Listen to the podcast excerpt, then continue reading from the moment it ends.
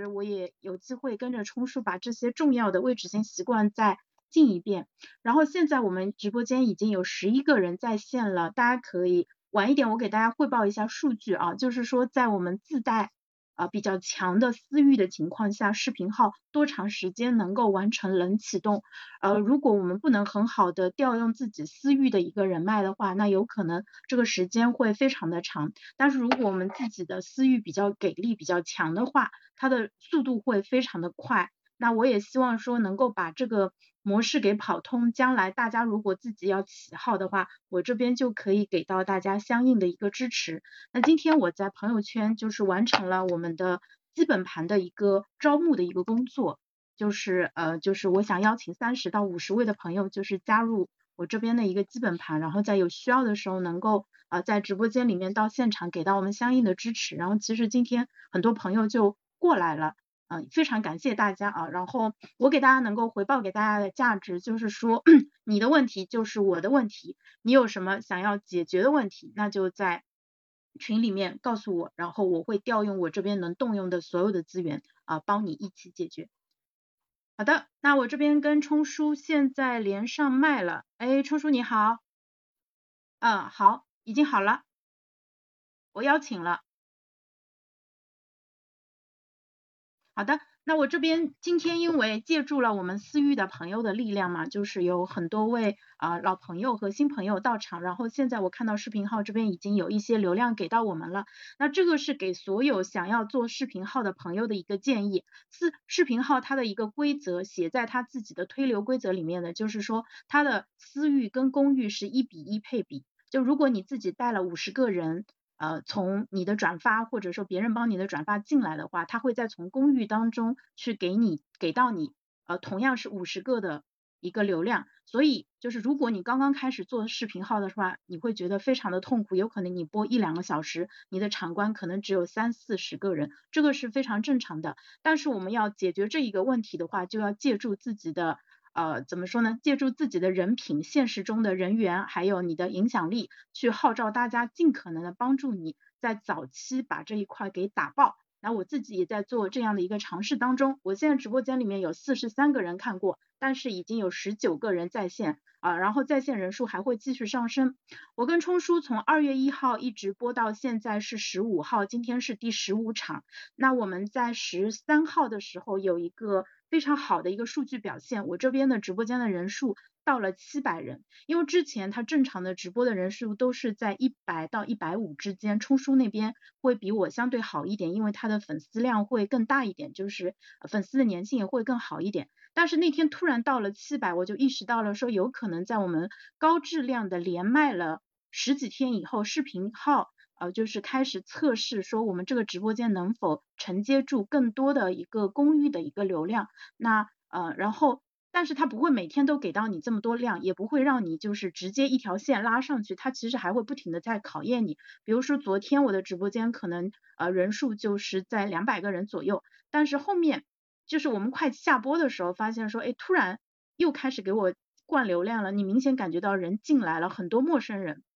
所以呢，我们又临时再讲了二十分钟。那昨天的直播的数字是停在两百七十左右，而且我这边的场观的人数就超过冲叔这边了。因此，我们现在还在不断的测试当中。那今天呃，就是我的基本盘，我的小伙伴们给到我们的支持，将会决定我们接下来能够撬动多少的一个流量啊。这是关于视频号的呃我们在做的这个尝试的一个解释和说明。然后潇潇这边打的是名牌，我这边做的事情一些有效的做法，我也会在直播间里面，在呃我的群里面会直接告诉大家。比如说我可能呃因为我自己会吸收大量业界大佬他们分享的经验，那那些经验可能分散在他的一些呃社交媒体啊或者在播客当中。比如说我最近从呃原来快手的运营总监韩旭老师这里学到的一个呃比较好的一个视频号的运营的方法，就是说你在呃，开播之前你需要发短视频，那如果你自己做过抖音，你就知道这个事情是很正常的事情。但是我们比较懒嘛，之前都没有做。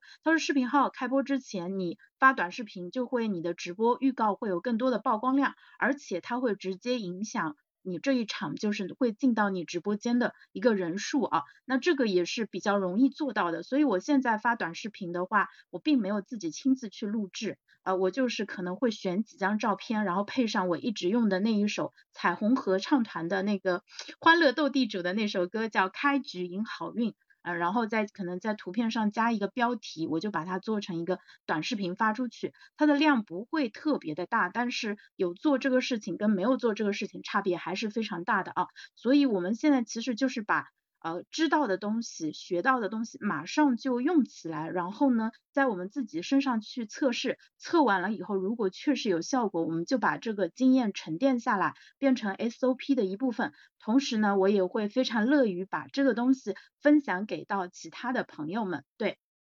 那呃，所以我刚才已经切入了今天的一个正题啊，今天我们给大家带来的第十五个。呃，非常重要的微执行习惯是 SOP。SOP 呢，它其实是三个英文字母，它是 Standard 呃 Operation Procedure 的一个缩写，就是在外企当中会用到它。然后以前 IBM 叫它的有另外一个名字叫 Desktop Procedure，就是放在案头的一个工作的那个手册，就是你需要的时候随时可以拿过来，嗯，对照着它进行执行的。那但是 SOP 这个叫法会更加的通用一点，所以呢，我们啊今天直播的名字就叫 SOP。然后呃，冲叔给他写的一个很长的一个文案，叫做世界五百强都在用的 SOP 标准执行清单，它让执行瞬间可以发生，而你同样可以做到。那我想再简单的说两句，就是为什么？呃，我也觉得 SOP 非常的重要，因为我原来在 IBM 工作过，然后在罗氏制药这些世界五百强其实都工作过，所以呢，我在职业的早期其实就见识到了 SOP 的威力，特别是。我那个时候，我们去 IBM 深圳去接一个项目到上海来，就是原来是深圳团队做的，后面是要交给上海团队做。呃，那大家如果有过工作交接，应该都知道，如果别人口头给你讲一遍的话，其实你是记不住的，你可能过了两天就会很不好意思再去问某某老师能不能再给我讲一下。然后这个人如果要离职了呢，他就会很不耐烦，他说，哎，我不是已经给你讲过了吗？那人家也确实已经讲过了，对吧？你自己都觉得很心虚，但是如果你不找他再给你讲一遍，那这个事情你真的不会。所以这个就会非常的尴尬了。因此我们当时在 IBM 交接的时候，就是它的每一个步骤都必须是截图配上文字说明，就是你打开什么界面，然后呢，呃，在哪里填什么东西，哪个地方要打勾勾，然后接下来去点哪个按钮什么的，这些都必须截图，嗯，加上红框框，然后呢，可能还要加箭头，配上文字说明第一步、第二步、第三步你要做什么，然后。呃，我们最终交接的成果就是，除了你亲自呃跟着他学学了一遍，自己做了一遍，最后非常重要的是一定要拿到这个 SOP，就是拿到这个放在 Word 里面的一个这个标准的工作的一个流程啊。所以这个是我在零九年的时候，其实对 SOP 的一个就是初次的一个体验，它确实是在工作当中非常有助于啊我们把这个工作流程给固定下来，避免出错的一个方法。那呃。呃，就是怎么把这个 SOP 的流程跟我们个人结合起来呢？因为你可能会说，哎，我的工作好像并不是说像在那个大的五百强一样这样子，那我们怎么样把它给更好的用起来呢？所以今天冲叔会给我们做一下细致的一个讲解啊。那接下来我们就把时间交给李仁冲李老师，他的全网 ID 是万能的冲叔，冲叔你来。好，各位中午好。那实际上呢，就是 SOP 呢，就是我相信很多人的话，就是在日常生活中可能也用到过一些 SOP 了。呃，然后呢，但是呢，就是可能呢，就是更多的人的话，就并没有太重视这个 SOP 对我们的人生的一些影响。那实际上呢，就是 SOP 的话，我相信呃，各位小时候如果玩过一些呃，比如说像叫做那种带剧情的 RPG 游戏，比如说呃。什么《仙剑奇侠传》啊这种类型的，那么一旦当你在那边去呃 就是玩这些游戏的时候呢，有一些聪明的玩家，然后就会在那边为了节省时间嘛，然后不要把那个太多的时间消耗在那些那个无聊的打怪这件事情上面，然后呢，能够更高效的、更快速的，然后呃发展推动剧情的发生，那么他们就会呃。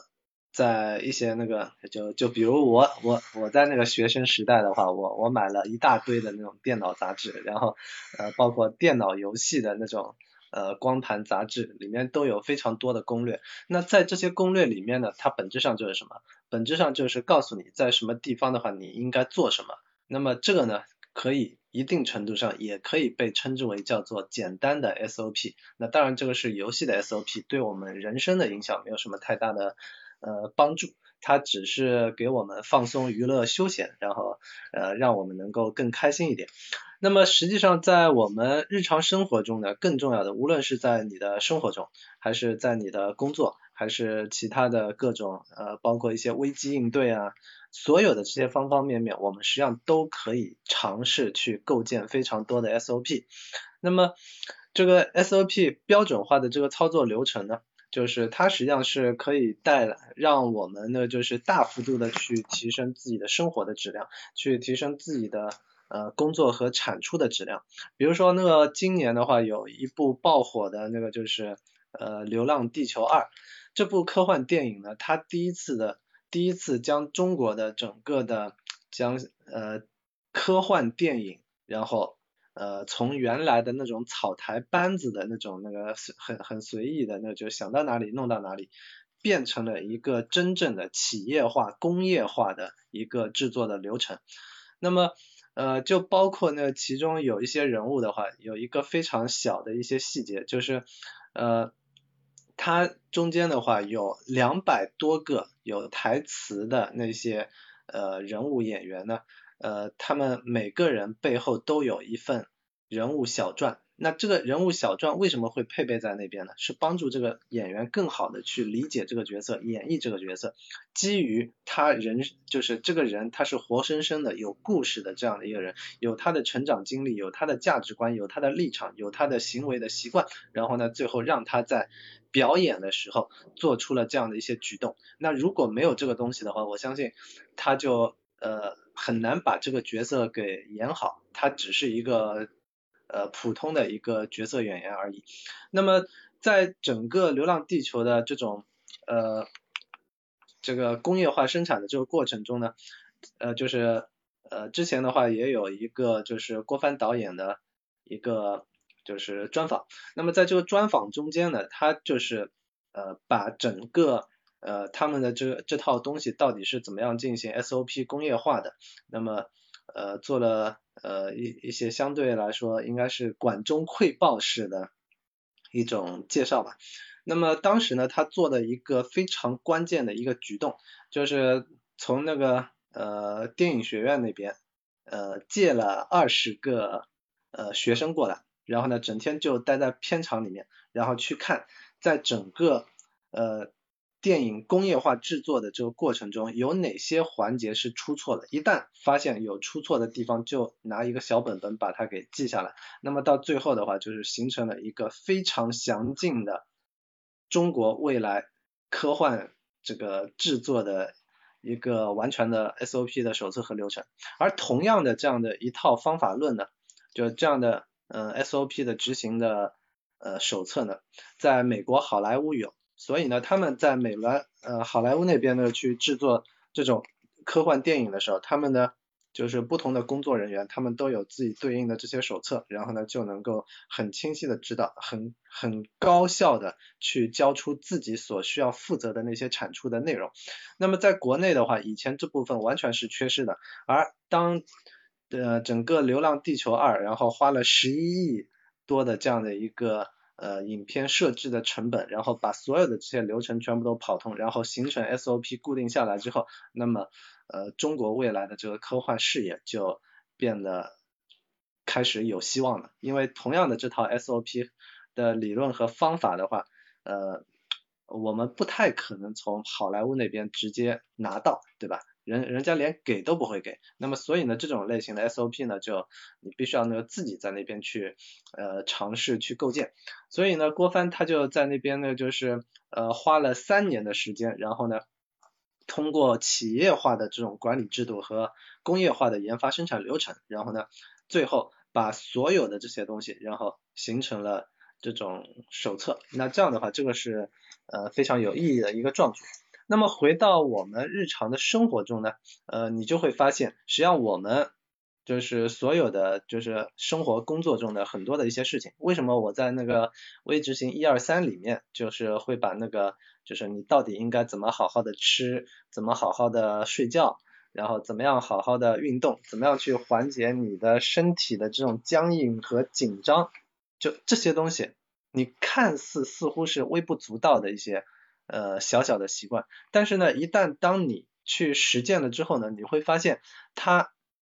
背后没那么简单。我我之所以能够构建出这样的呃，你看似好像那个简单的 SOP，但实际上每一个 SOP 的这些步骤背后的话，都有一定的科学原理，以及就是我们大脑认知科学的相关的一些原理，以及我的很多的执行之后的这样的一些人生的经验。所以呢，就是呃，有有的时候那个还是要。呃，你你你必须要那个走运的，能够有机会遇到这样的 SOP，然后你才能够搞定。好，潇潇。嗯，好的，我想先那个抢一下冲叔的话头啊，是因为 SOP 它对于我们每个人来说都非常的重要，因为我们在二零二二年就是四到六月，当时我们死磕拖延症连续直播七十五天的时候，SOP 就是我们最后聊出来的一个非常重要的一个成果。大家知道为什么吗？就它本来可能是说你在工作当中，特别是你在这种现代化的工厂当中，或者说你是个开飞机的，因为很早以前有一本很有名的书叫《清单革命》，它讲到说在医院，呃，在飞行员这里就是那个执行清单是非常重要的，因为他们做的是人命关天的事情，他必须确保每一个步骤都是呃一丝不苟的完成，然后避免出现问题。但是如果呃，是我们普通人的话，你可能会觉得说它跟我们个人没关系，但实际上它跟我们的关系特别大啊，因为我们现在就是大家在工作当中或者生活当中最容易遇到的一个问题，其实就是拖延症。拖延症是非常非常高发的一个问题，就是。呃，甚至有很多人他发现自己有拖延问题，到现在还没有解决，可能已经过去十年了。就我之前做过一个问卷调查，五到十年的特别多，十年以上的也很多。啊，对，像我就是一个十几年的一个老拖延症患者。那我最近在拖延这件事情上取得了一些成绩，它其实跟我现在所处的一个。呃，这个就是职场环境有关系。比如说，因为我原来做财务，财务不能很好的发挥我的天赋，以至于我非常的拖延。我现在自己创业，就是做做内容、做影响力这一块，它非常符合的我的内在天性。所以呢，加上我现在有一个很大的一个就是经济收入上的一个动机，所以以至于我现在这个呃，可能我的创造力跟行动力是之前的两到三倍。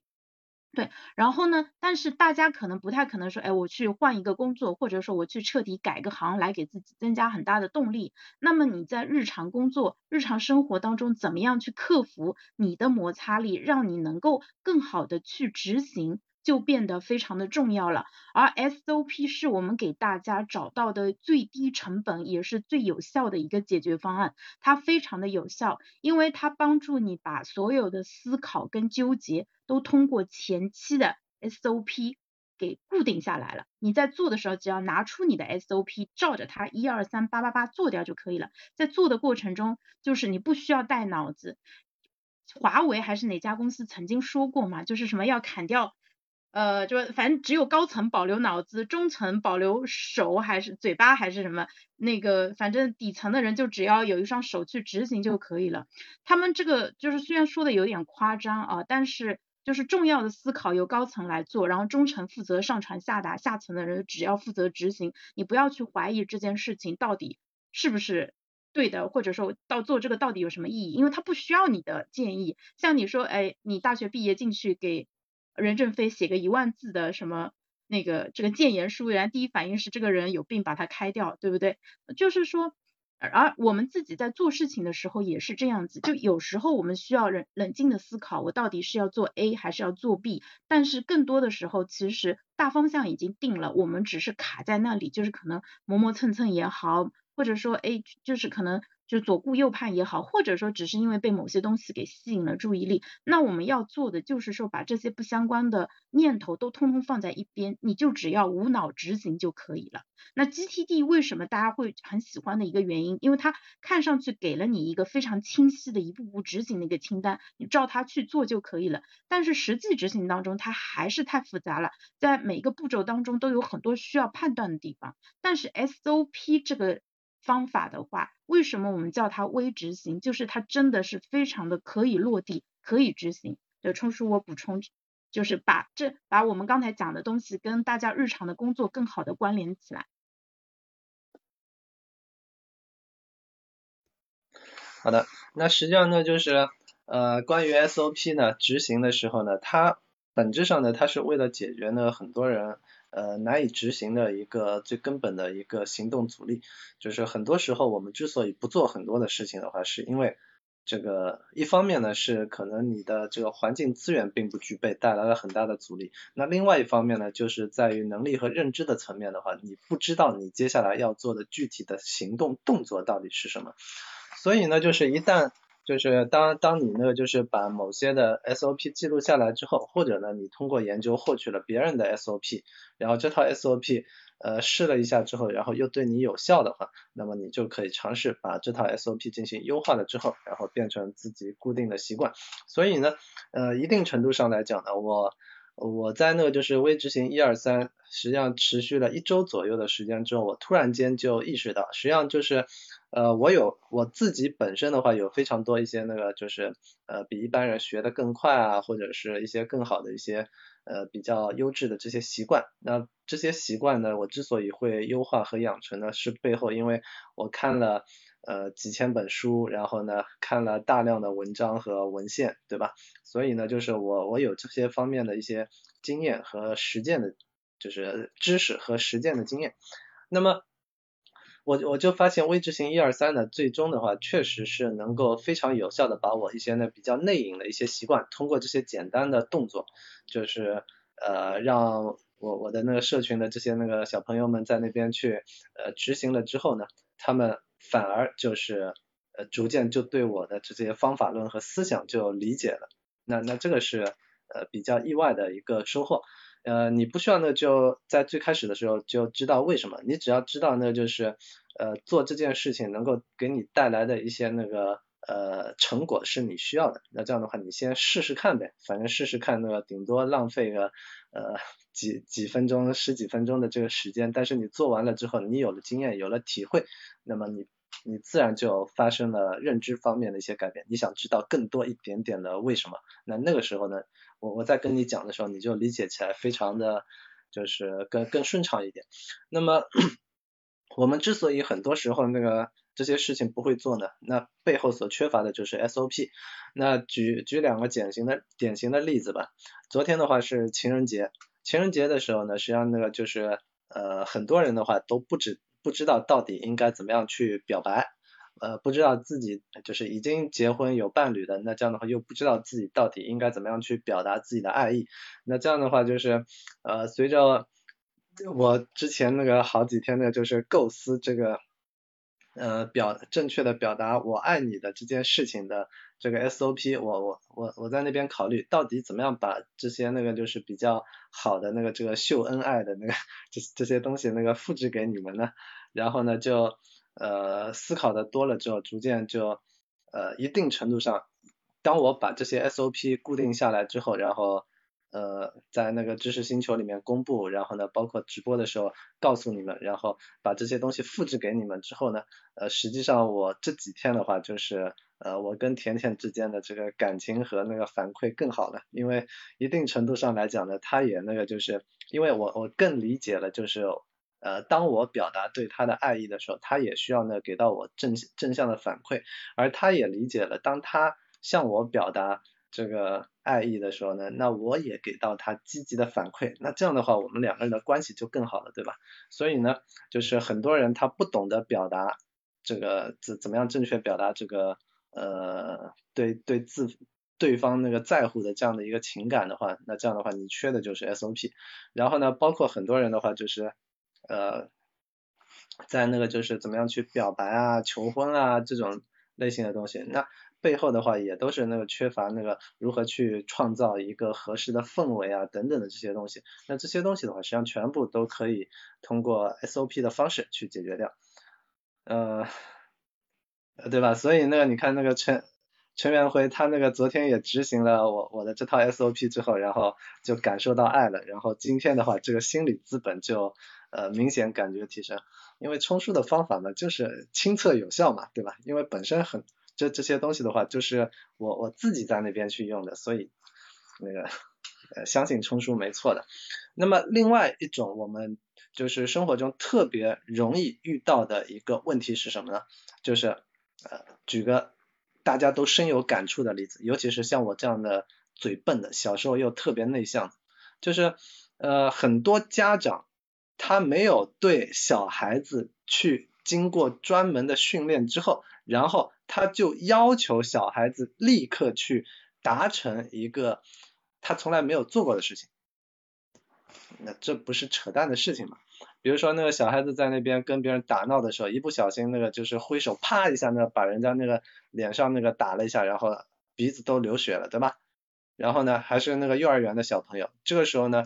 那个老师把家长叫过来，然后家长挨了一顿训之后，然后一肚子的火，然后呢，接下来就跟小孩子在那边说，你向他道歉，你向他道歉。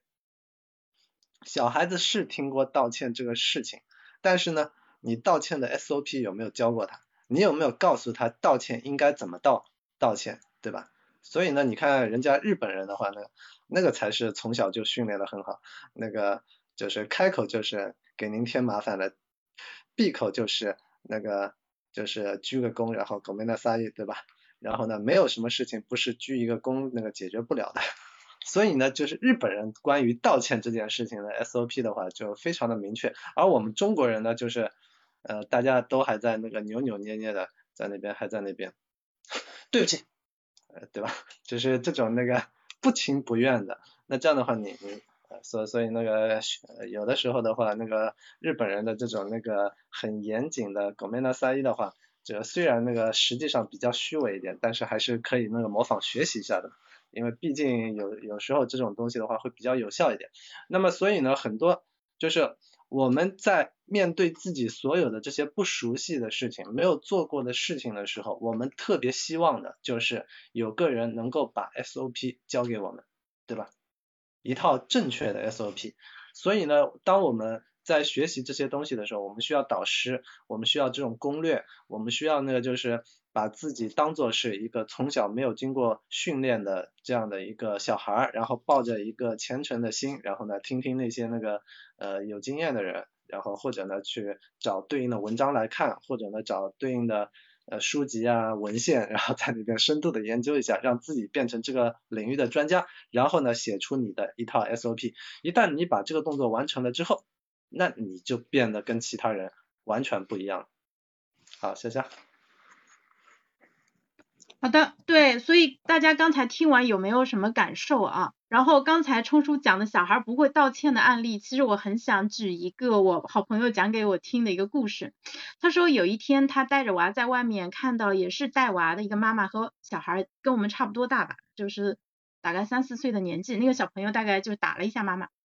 妈妈就说你还要打吗？就不能再就不要再打我了，你还要打吗？然后小孩说我还要，然后妈妈就把这个孩子揍了一顿。然后呢，我那个朋友他说，因为他也是妈妈，他很懂小孩嘛。他说我很想跟那个妈妈说，他说你不要这样问他呀，你问他还要不要打，那他肯定是要打的。你应该就是就换一种方式跟他讲就可以了。所以呢，大人的引导其实是非常非常重要的。我们顺便就输出一下育儿的知识，就是说，因为小孩有一段时间是特别倔的。就是他是绝对不会松口的，特别我小小小女孩我没经验啊，反正小男孩是很倔很倔的。但实际上你换一种方式跟他去沟通，或者说转移一下注意力就可以了，不然你就会发现是这个就是你打了他还要 打的那种啊。然后 SOP 的话，因为比如说我们在工作当中，呃，就是大家如果参加过成熟的公司，同时又在那种初创的公司工作过，你会发现有非常不同的体感。因为潇潇过去有呃除了做过这种世界五百强的工作，其实还做过这种小公司，经历过从工商注册开始，呃从零开始的那种企业，你就会发现说，呃在一家成熟的公司做，其实是真的。很开心的，就是因为 SOP 有了，流程有了，这个岗位职责啊，或者说很多东西都是现成的，你只要执行就可以了。这也是为什么说我们说刚毕业的时候，你进入一家成熟的公司，对你来说是呃比较容易上手的。如果你上来就去做一件你自己从来没有做过，而且你也不具备相应能力的事情的话，你很有可能就会陷入一种。极度的恐慌当中，当然也可能是初生牛犊不怕虎啊，但是执行起来确实是比较费劲的。我自己其实就经历过这样的一个阶段。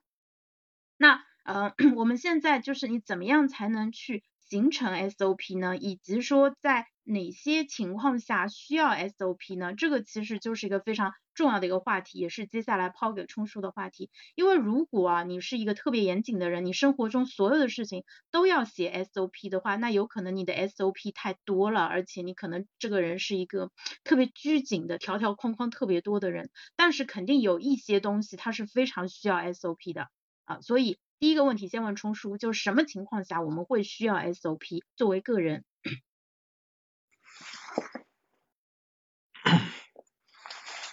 好的，那就是呃，实际上呢，我总结了一下的话，大概是有四种情况，我们是特别需要一些 SOP 的。那么首先第一个呢，就是呃一些非常重要，但是呢呃你需要操作的频次并没有那么多的一些事情，呃比如说呢就是呃。就就比如说呢，对我这个知识创作工作者来讲，因为我呃很多同学都知道我是那个信息分析的那个呃金牌教练嘛，然后那么我在那个就是呃日常写书啊，或者是做一些那个就是呃相关的一些那个就是。呃，资讯的信息分析的时候呢，我都会那个就是批量的去找到非常多的一些文献。那么在操作那个 Zotero 啊这样的一些数据库管理软件批量获取文献的时候呢，呃，会有对应的一套 SOP。但是呢，比这个更复杂的一个任务就是 Zotero 操作，如果说是那个呃，我基本上每天都会操作一下的一些那个常规操作的话，但是有一类操作，比如说我一下子要那个获取呃一本期刊的几万篇的论文，然后呢。呃，我我需要那个就批量的在那边去呃获取几十篇论文的那种呃那种那个就是操作的文献，然后呢还要把它们呃进行翻译，然后等等这样的一些一系列的操作，然后呢最终那个去做出一份那个期刊分析的相关的报告，然后呢包括我在那边还需要那个批量的把那个这些数据进进行获取，你会发现它是一个极其庞大的一个工程，那。我第一次在做这样的一个 SOP 的这个过程中呢，差不多是花了呃五天的时间，然后呢，最后才把这这件事情给完成了。但是呢，当我重新要去重复这件事情的时候，我我发现那个时间的话就被大幅度压缩了，然后差不多两个整天的时间，然后我就能把同样工作量的事情给干完。所以呢，它的整个工作效率的话，就从呃五天被压缩到了两天。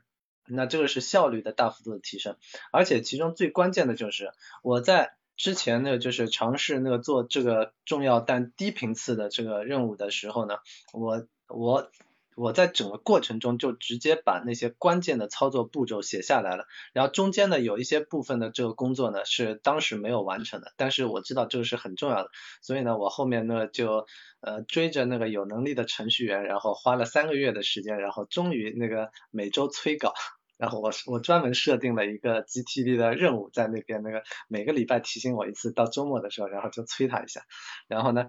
最后的话三个月之后，终于拿到了成果，把整套的这个 SOP 流程的话，就呃相当于就至少在初稿的这个层面，可用的这个层面，形成了一个呃标准化的 SOP 了。那么因为这样的事情的话，这样的操作对我来讲。呃，比如说我一下子呢处理完几万篇的这个论文之后，那我可能要那个去摸鱼啊、休闲啊、放松啊，然后呢，可能那个过个半个月、一个月、一两个月之后，几个月之后，然后才会那个再做下一本期刊的分析啊，或者是这样的一些那个呃比较庞大的规模的操作。那这样的话，如果我不把它记下来的话，是不是那个呃回头我转眼就把这些东西给忘掉了，对吧？然后更何况像我这种那个就是。每天都接触大量信息，有海量的任务，然后不断的那个需要那去呃激活自己在某一个领域的需要那投入的这种时间和注意力的话，我不太可能浪费自己的脑力去记忆那些那个机械枯燥的那个呃不怎么高频使用的东西。所以呢，我需要把这些那个没那么重要的，但是呢是呃不是呃。就是没没那么频繁使用，但是非常重要的关键的这些步骤，我把它罗列下来。那么在未来，即便环境中略微有一些变化，因为我做过一遍，我有当时的呃保留的这个操作步骤的这样的一个底稿步骤，那么我就能够很轻松的去复现我想要得到的结果。所以第一种最重要的这个你需要 SOP 的情况就是那些重要但是低频次的操作。那么第二种呢是。你每天都需要固定的操作，就比如说像呃早起啊，比如说那个像呃早上那个呃写卡片啊，或者是晚上打卡啊，或者是那个你要呃读一本书应该怎么读啊，然后写书评应该怎么写啊，然后那个写完书评之后你发到那个豆瓣发到公众号，然后怎么样进行渲染，然后中间的怎么样调整，然后包括那个你这个历史版本怎么样记录，然后你怎么样用一些那个就是。呃，AI 人工就是 AI 人工智能校对的这样的一些软件去纠正一些错误啊，所有的这些实际上全部都有一整套的 SOP，所以很多人的话在看我公众号的时候，感觉我那些文章的话，好像那就是呃风就是越来有越来越明确的风格，风格的背后的话就是除了我的经验和比例的这个增长之外，另外的话就是。呃，我现在有一套明确的，就是写公众号怎么样呢，让它变得美观一点的这样的一个 SOP 的工作流。那么，呃，再再比如说像包饺子啊等等的这些，你你经常干了之后，那么时间久了之后，这些的话全部都是有一二三四五六七的这些标准化的步骤。那么一旦呢，就有的时候那个脱稿，在那边呢就是想那个就是自己自由发挥一下，然后回头那个拿出来那个。呃，SOP 在那边一看，哎呀，中间又漏了一个步骤，对吧？所以呢，就是 SOP 的话，它可以确保你每一次做的这个品质始终如一。然后这些 SOP 呢，日常使用的 SOP 呢，那这样的话，当你反复的重复非常多次之后呢，那么最终希望达到的目标就是能够自动化的执行。前面我们说的第一种那种重要但是低频次的呢？它需要形成一个手册，你根据这个手册操作一步一步来，然后呢去确保每一次你都能达成你的目标和结果。而自动化的呢，就是你每天都执行的这些 SOP。当然你你需要有一个明确的步骤。那么明确的步骤能带来什么好处呢？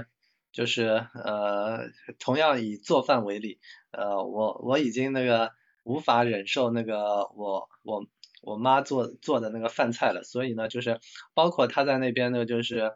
呃，就是煮饭的时候，就用电饭锅煮饭的时候，她都能够呃一会儿做出来软的，一会儿做出来硬的，一会儿做出来那个烂的，然后呢，呃，偶尔呢出现一个呢就是口感适中的。那这样的话，为什么会出现这些变化呢？呃，除了她在认知层面，她认为那个这个呃新米需要那个。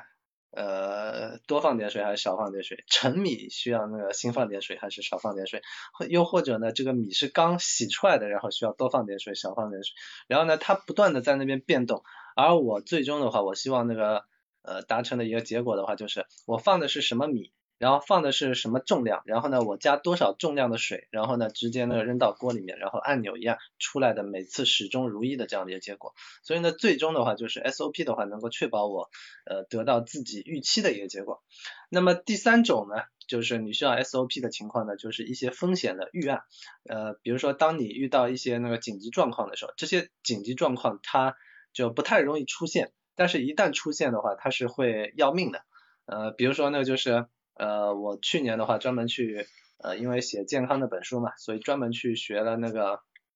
叫做呃救护员就红十字会的救护员。那这个救护员呢，我我学到了就是怎么样处理这个心肺复苏的这套 SOP，啊，就就是手手要手要这样子，对吧？那么另外呢，就是特别重要的就是每一个父母，就是每一个人，就是要关心自己家人的话，因为每个人都有可能的就是被食物噎到。那么假设那个噎的比较厉害，那这样的话就自己身边的人又没有学过这些东西，不懂的话，那这样的话就是呃这个风险就非常大了。所以呢，就是这个腹部的这个海姆立克腹部冲击法是需要自己的家人学会的。那呃你学会了之后，你的家人会。呃，因此而受益。那这样的话，你想自己受益的话，你就需要那个让自己身边所有的这些那个其他的亲朋好友学会，对吧？所以呢，这个是非常重要的 SOP。那么再另外呢，就比如说，呃，你需要呢在那个厨房里面放个呃灭火毯啊之类的。那一旦出现那个就是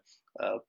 那种那个小火苗啊什么的那个，那这样的话，毯子一盖上去，然后就能够解决。那这个的话，你也需要形成。就构建好环境之后去形成 SOP，然后再比如呢，就是呃，比如比如说呢，就是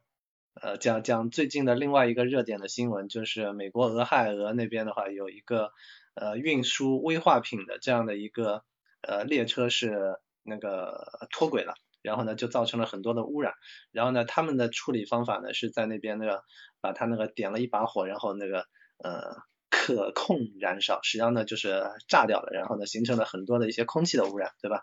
那么同样的这种类型的事情，呃，假设有那个危险的这种这个运输危化的这样的一个罐子在国内，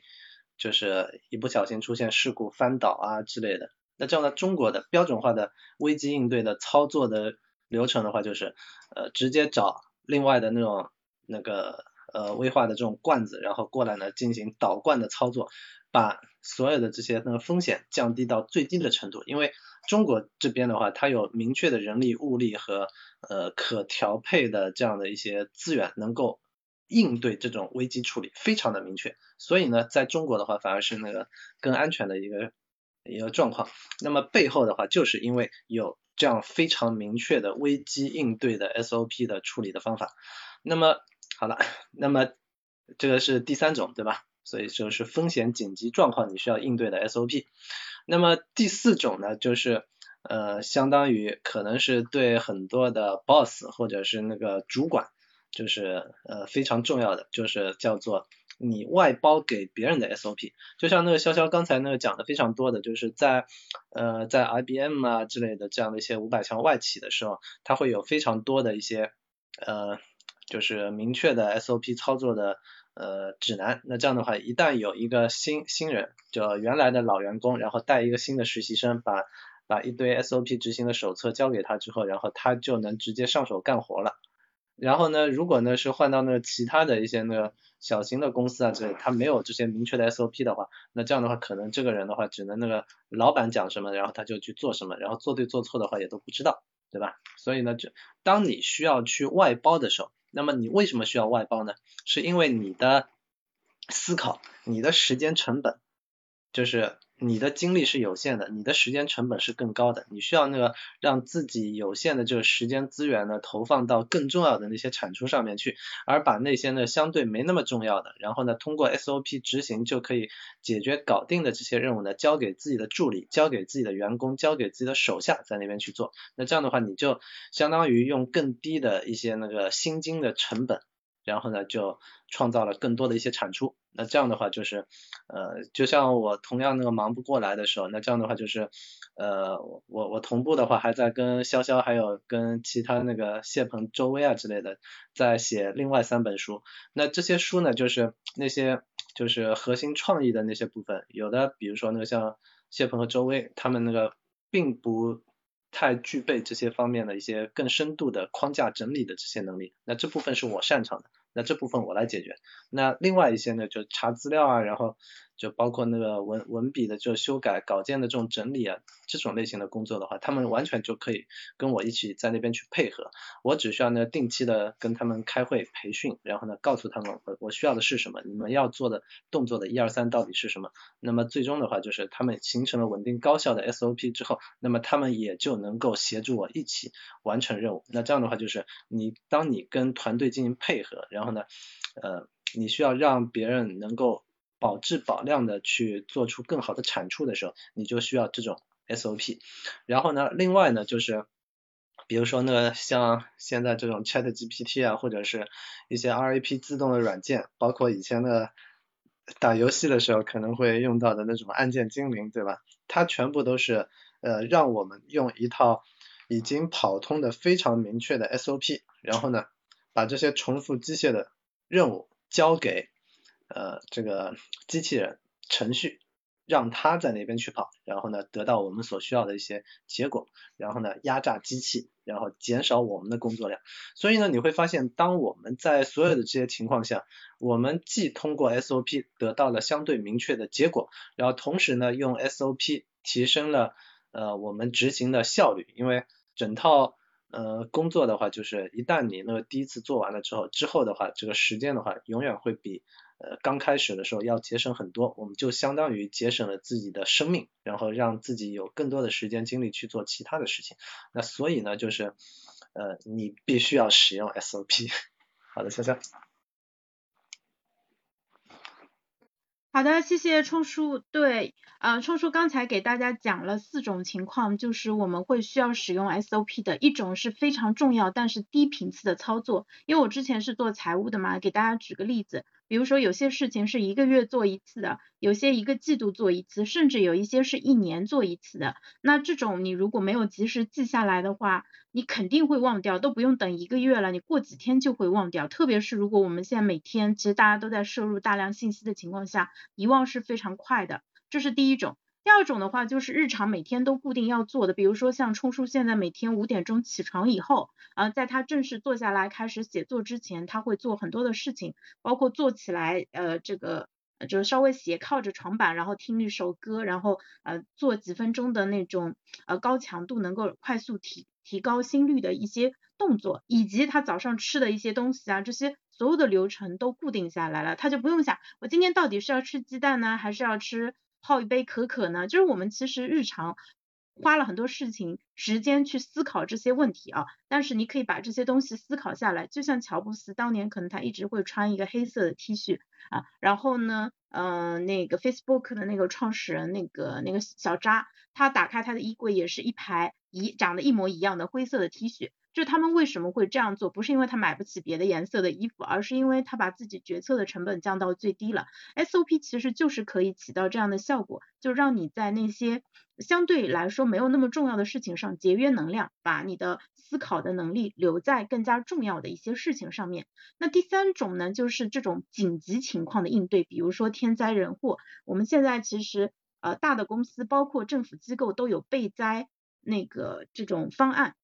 像去年有一次印象很深刻的上海有一次台风会正面朝上海过来，然后呢，呃，就是上海市民都很放松，因为大家都一直开玩笑说魔都有结界，呃，但实际上，呃，我我自己是觉得魔都魔都结界这个只能听听啊，它其实，呃，因为真的出现小概率事件的时候，并不存在一个什么。结界这种东西来保护我们，但是我当时从地铁站出来的时候，我觉得还是很安全的，因为上海的有关部门做了很多的部署，就是我家出来的地铁站，它那边的呃沙袋啊，还有就是专都准备好了，还有专门可能堵水的那些呃铁的那些东西都准备好了，还有一块打印的非常清楚的告示牌，就是有上面有平面图，有在哪里做什么事情，负责人是谁，电话是什么。就是在那边是公开展示的。我当时出来的时候，内心觉得非常的安全，因为我知道有关部门在积极的按照 SOP 去执行，然后确保说风险点他们都有考虑到。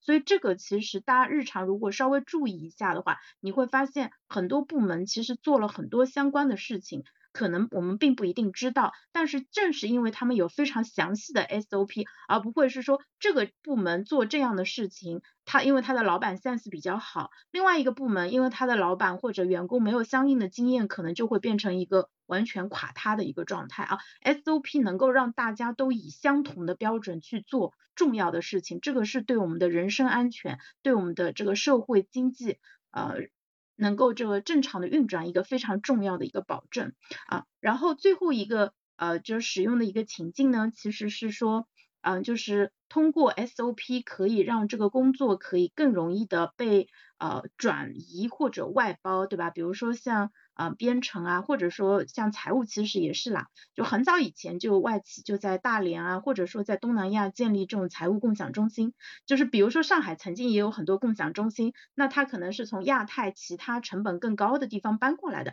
之前上海经就是成本低，它就建在上海。现在上海可能不是很划算了，它可能就转移到马尼拉那边去了。那它之所以能够比较容易的去转的话，也是这个。工作已经被梳理的非常清楚了。我之前在 IBM 的时候，那时候美国就专门来了一个同事啊，他就是专门负责帮忙一起梳理流程的，就是那个我们当时用的一个很大的一个 Working Manual，就是工作手册，就是他参与编写的，所以。就是把这些梳理清楚以后，那你可能会说，哎，我要保护好我的工作，我不想我的工作被 那个啊，就是转移给别人啊。那很很多时候这个决策是由老板来决定的，就是不是你个人能决定的啊。然后另外一方面的话，你只有把自己从一些低附加值的事情当中能够抽离出来，你才有机会去做更加重要的事情啊。我觉得我们要用。嗯，进攻的战略的发展的眼光来看问题，而不是想着说我要拼命保护好我现在的这一口小小的一个饭碗。我觉得这个也是啊，我们呃与时俱进的一个思考的一个方式。那接下来呃就是最后一个问题的话，是想问一下冲叔，因为呃我评论区里面那个呃有朋友问说，呃虽然知道 SOP 非常的有用，但是呢想到第一次要把它写下来。呃，要花很多的时间，就会感觉到有阻力，所以怎么样才能呃就破除大家就是不愿意去写 SOP 的这样的一个问题啊？我觉得这个可能可以从 SOP 它到底能够给我们节省多少时间，带来多大好处呃这个角度入手啊，你给大家讲一下吧。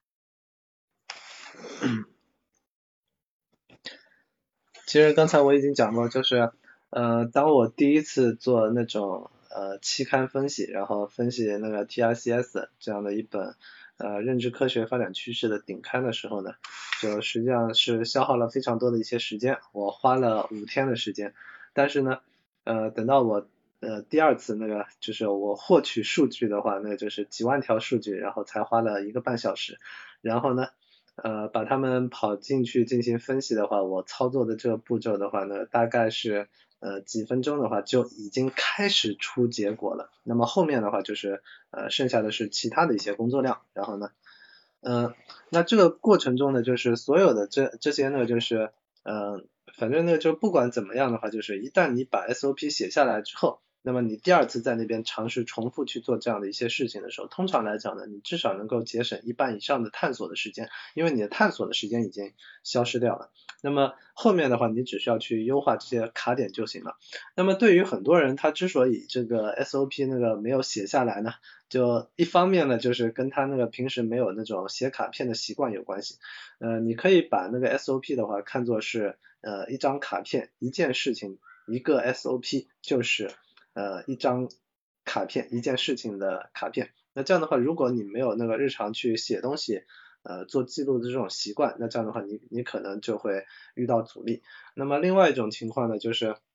很多时候的话，就是很多人甚至在写卡片，然后就就具体把这些东西保存在什么地方的话，他也会经常在那边去纠结。因为很多人的话呢，都希望呢找到一些那个一款好用的工具，对吧？所以呢。呃，他们呢有有的人呢会记在印象笔记里面，有的人呢会记在那个手机的 text 里面，有的人呢是会记录在那个电脑上的某个文档里面，还有的人呢用 Word，还有的人呢用那个叫双链笔记软件，还有的人用幕布啊这样的一些那个节点大纲软件，还有用 Notion 啊，然后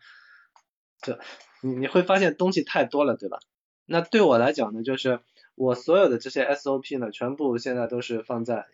呃，Logseq 里面，因为我所有的这个卡片笔记现在也全部都是放在 Logseq 里面，我所有的那些就是呃写成文章发表之前的这样的一些初稿级的文字呢，也全部都是在 Logseq 里面，而且呢，我通过了那个云盘同步同步的方式呢，呃这个数据呢是在电脑端是可以同步到手机端的，所以我手机端打开 Logsec 的那个呃数据库的话，也是能够查阅这些那个。呃，这个 SOP 的，当然写的话，我全部都是在 Mac 上面写，这个是对我来讲的话，就是一整套的标准化的 SOP 的流程。对，使用 Logsec，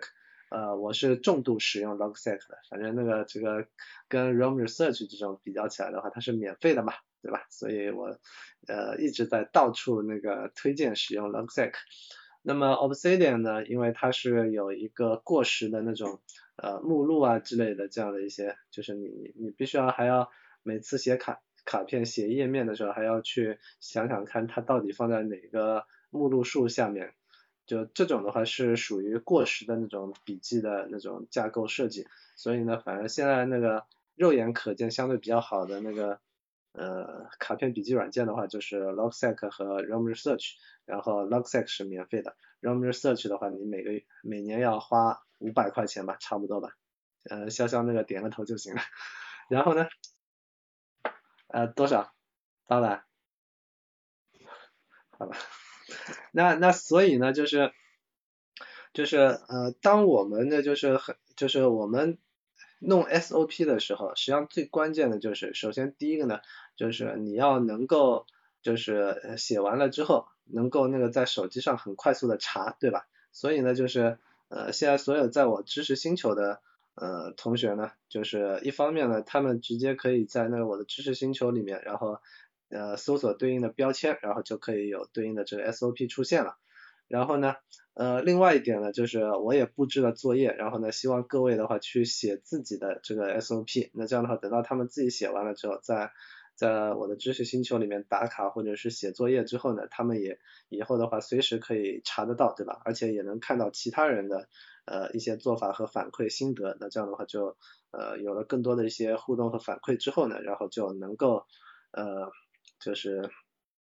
让自己那个更明确的去呃就是好好的把这些 SOP 的话养成自己的习惯。那么实际上呢，就是在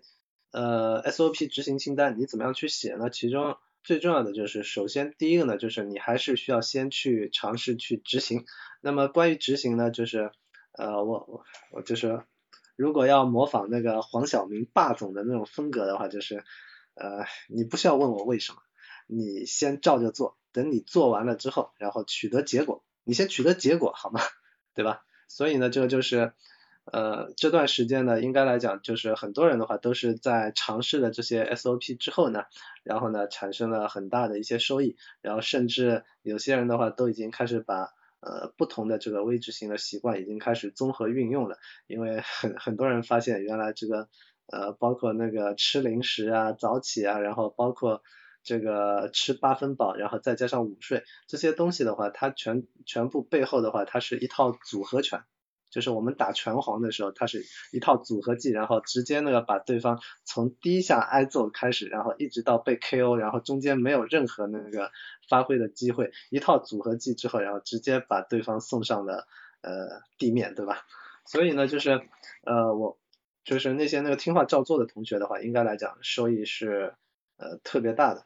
然后呃这个提问区的那个软件的话，就是呃船长已经打出来了，Logseq。那么啊，那潇潇你你先讲，然后剩下还有三个步骤，等会儿我补充一下就好了。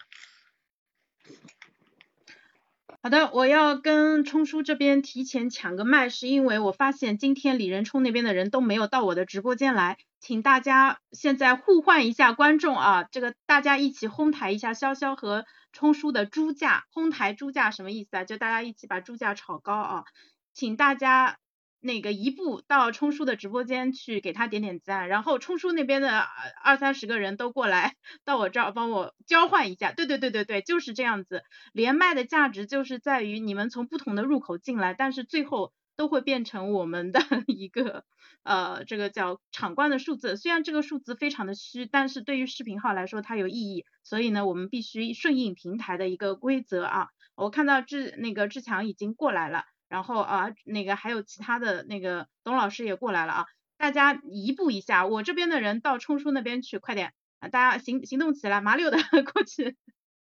对，这个这个非常非常的重要，因为我们毕竟现在还是在起号的阶段，就是数据非常非常的重要，所以谢谢各位同学啊，谢谢各位同学，你们可以在我的直播间待个一分钟左右，一到两分钟，然后你可以回去继续盯着李仁冲老师的这张帅脸，然后继续这个欣赏他的一个内向的一个呃这个爱爱这个爱好分享的内向者的一个这个帅哥啊，然后。呃，那个今天时间的关系，我们可能在五分钟以后就结束直播，因为不占用大家中午过多的一个时间啊，所以最后的时间就是我们微执行一二三是在冲叔的知识星球里面提供的今年的这个怎么说呢，最核心最能打的一个服务，就是如果你还没有加入冲叔的知识星球的话，你可以添加我的企业微信，找到相应的入口啊，对吧？从我这儿进是最快的，然后我也不会分冲叔的钱，对吧？还是会告诉大家去冲叔的。呃，那个文章里面进去啊，然后另外的话就是这个知识星球的价格是一百七十八元每年，每年一整年的时间，我们会带着大家把这二十三个微执行习惯啊一起进一遍啊一起弄一遍啊，然后最后的话就是呃。那个等冲叔讲完剩下的三个步骤，我会带着大家把从二月一号的早起这一个习惯到今天的这十五个习惯，还是再串一遍。我们每天复习一遍，带着大家滚动复习啊，这个就有点像我跟芊芊做的那个背书一样。因为你靠自己，你只看一次，你肯定是记不住的。那我们怎么样才能把重要的事情记住呢？就是要说三遍，说二十三遍。好的。冲叔，你接着讲接下来步骤吧，就是还是说我们怎么把 SOP 啊先从写出来，大家不要卡住，不要想着我上来就要放个大招，说这个 SOP 必须完美，没有这种事情，你可以每有空的时候改一改，有空的时候改一改，只要你记得你放在哪里，只要你记得用它就可以。好的，嗯，再回答一下那个评论区的问题，就是我的知识星球叫什么名字呢？就是首先你搜万能的冲书是能够找到的，然后呢，其次呢，你搜那个解忧杂货店也是可以找到的，所以不要在知识星球里找，不要在知识星球里找，因为你如果是苹果手机，你是付不了钱的，你还是得回到微信里来付钱。对，对的，所以大家直接从微信里进，嗯。对，所以所以搜万能的冲叔你一定能找到的，那么。呃，就是刚才讲到的这个 SOP 呢，其中第一个最关键的，就是首先你需要去尝试，因为你在尝试了之后呢，尝尝试操作过一遍这个事情之后，你才能获取经验，然后你才有机会把这个 SOP 给写下来。那么在你写下来的时候呢，就是我我一直强调这在写作中间，我我原创的一个概念啊，叫做丑陋初稿，因为所有的你。第一次写出来的卡片也好，文章也好，然后书稿也好，它基本上全部都是，呃呃，全基本上全部都是非常的，就基本上全部都是那个非常的那就不不太容易看的，尤其是很多那个写作方面的新手。那么反正你不管三七二十一，你先把这个初稿给写下来。那么至于在复现的时候呢？呃，就是第三步呢，就是你需要那个就是找个机会，然后把这套 SOP 重新在那边去跑一遍，就相当于你在那边编了一个程序，你要重新对它执行一遍。那么在执行的过程中呢，你会发现中间会有一些卡点，会有一些那个就是呃摩擦点，会有一些阻力的地方。那这样的话，这这些就是你在优化这套 SOP 的时候需要去解决的问题。所以呢，当你第四步去优化这个 SO SOP 的时候呢，你就是。目标就是，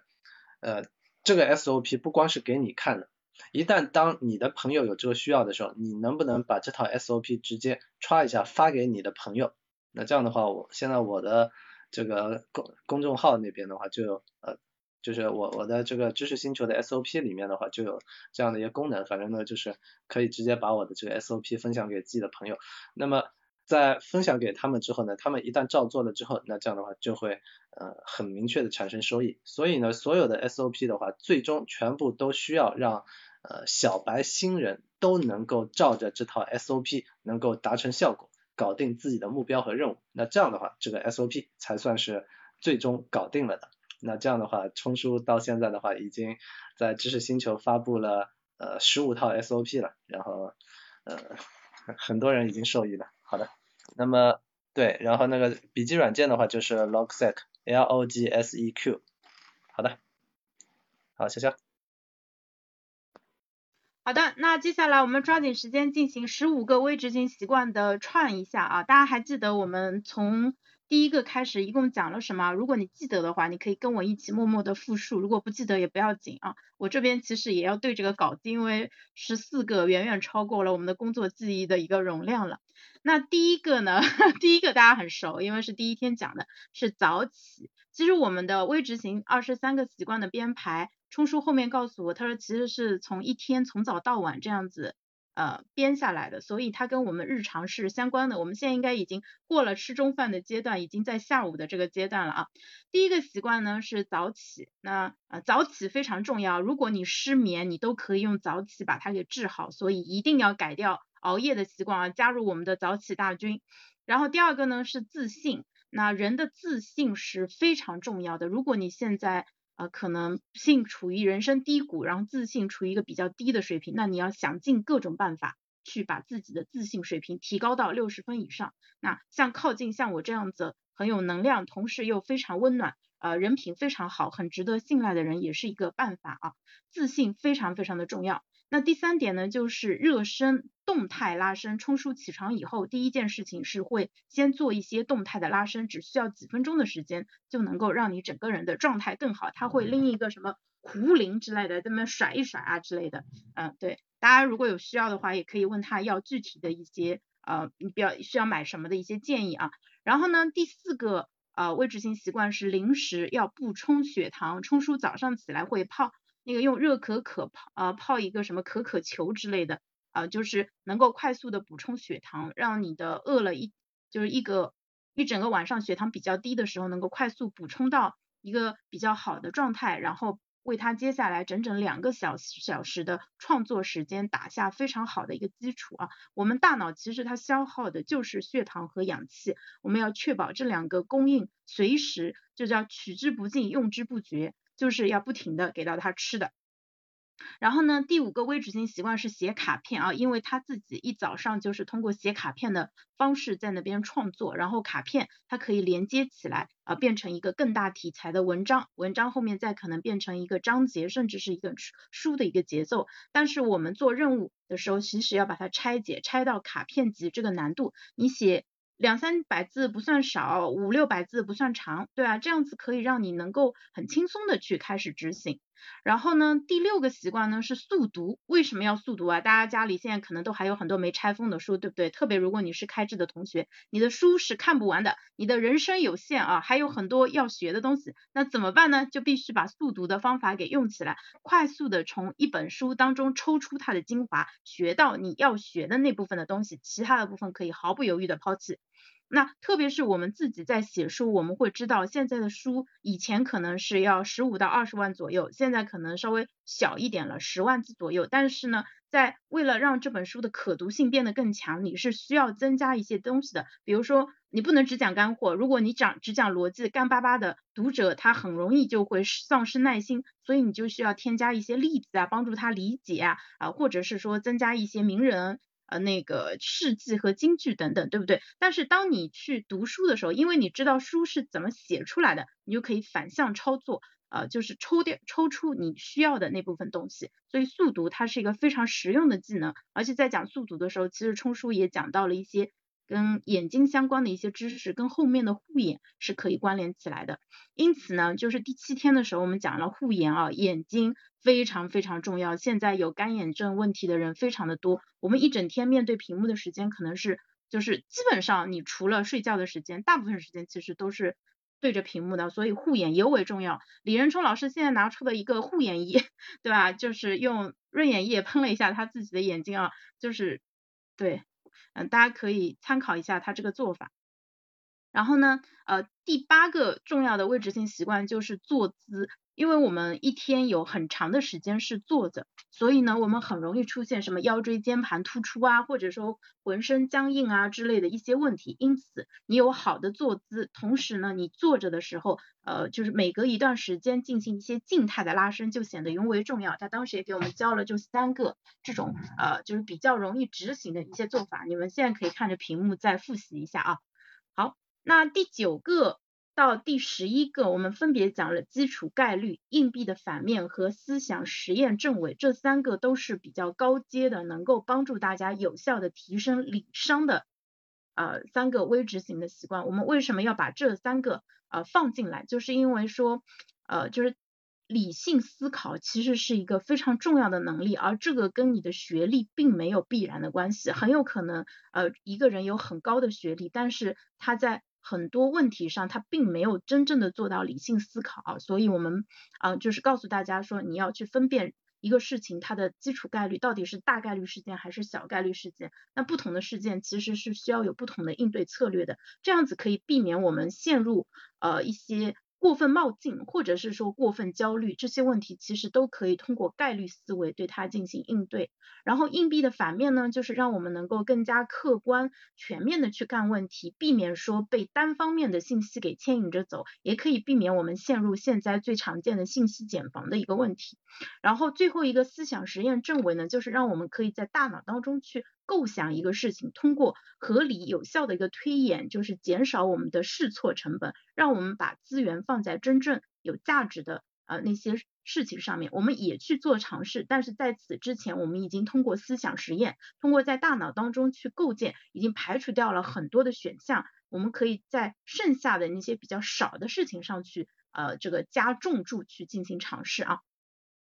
那第呃十二天的时候，我们讲了八分饱，因为那个时候其实已经就是讲到了差不多中午吃中饭的一个时间了。八分饱它不仅仅是涉及到我们的呃血糖的稳定以及我们的消化道的一个健康，其实它也是一个精力管理的一个问题。因为把跟配合八分饱的还有就是一天呃五到六餐的这样一个加餐的一个设计。同时我们还聊到了说，现在大家很多人就是。呃，害怕碳水就出现了恐碳这个问题，其实是没有必要的。碳水对于我们的大脑发挥正常的呃机能是非常重要的，就是我们只是要健康的吃，然后呢合理的吃，避免吃的太多啊，也避免说就过摄入过于单一的一个食物啊，这个是非常非常重要的。然后。呃，就吃完午饭第十三天的时候，我们给大家讲了一下午睡快充啊。那最近这段时间，大家可能午睡都受到影响了，因为要跟着我们一起听直播。但是呃，请相信你这二十三天的牺牲是非常值得的。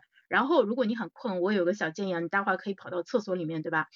趁厕所非高峰期的时候，你就在那边眯个两三分钟，其实都是 OK 的。就你闭目养神，不一定是需要很长的一个时间啊，就是。啊，那个午睡快充非常非常的重要。然后呃，冲叔他甚至在高速上开车的时候，他下了高速，在那个服务区里面，他说就是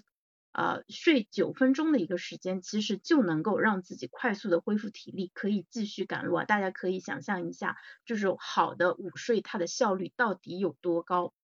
啊。然后呢，第呃，十四天的时候，因为昨天是情人节嘛，我们给大家一个特别的一个策划，就是说说爱你，就是我们怎么样去向自己亲密的家人去表达爱意。那这个对于很多人来说，其实我们日常是没有这个习惯的，我们可能对吧，觉得日子平平淡淡，然后呢，甚至可能说两个人吵吵闹闹，但是可能很少有机会。甜言蜜语，对吧？给对方提供很多的情绪价值，那这个其实也是可以通过微执行把它 SOP 化给解决的。哪怕你说的时候觉得很肉麻，但是听在对方耳朵里面是非常受用的，一点也不肉麻，那就起到了它的一个效果，对不对？好。那今天我们最后带给大家的是 SOP，SOP 我觉得它有点像圆环套圆环，因为我们所有的微执行习惯都是会给到大家 SOP，而且同时今天我们又把 SOP 拿出来告诉大家说 SOP 它到底底是什么，为什么要用 SOP，以及它在哪些情况下能够很好的帮到我们啊。好，那今天因为时间的关系，我们就先到这里了。如果还没有加入冲叔的知识星球的朋友，嗯，可以搜索公众号万能的冲叔，然后找到相应的入口，然后啊，冲叔你也可以把那篇文章再发一下，啊，在你自己的朋友圈发一下。然后我这边的话，大家也可以添加我的企业微信，我发给大家那篇文章的一个地址，好吗？好的，那今天就先到这里啦，我接下来也要赶紧出门，还有事情，拜拜。明天中午我们聊什么？明天中午有个很重要的一个事情要聊啊。哦，我我想起来了，那个明天中午我们聊链接弱关系，这个真的非常重要。潇潇会告诉你他是怎么样通过前前前同事获得最近两份工作机会的。就是有时候你呃跟你关系最亲近的人，他虽然非常爱你，但他不一定能够给到你就是你当时最想要的机会。很多工作机会是来自弱关系的，而这个是社会学家他们做过呃很多的一个实验。啊，去证明的一个点，实验和调查吧，证明的一个点啊，所以链接弱关系非常的重要。但是我们同时又会遇到一个问题，比如说你参加某个活动，认识了一个大牛，但是呢，你添了大，你加到了他的微信，但是你跟他无话可说，我跟他说什么呢？比如说现在王鑫来加我的微信，我除了跟他说王鑫我非常喜欢你，我好像也没有什么可以跟他说的，对不对？所以呢，明天我们来给大家解决一个问题，我们怎么链接弱关系，以及怎么样去让自己也成为别人的弱关系啊？所以这是一个非常重要的话题。在后面再配合我们后面有一天会给大家讲摇人，就是怎么样让别人来帮忙。啊，所以这两个搭配起来，就是基本上能够把你的战斗力提升个百分之五十到八十没有问题啊。就是你的人生卡点问题，交给我们来帮你一起解决。那未执行一二三第十五场 SOP 就先讲到这里，谢谢冲叔，拜拜。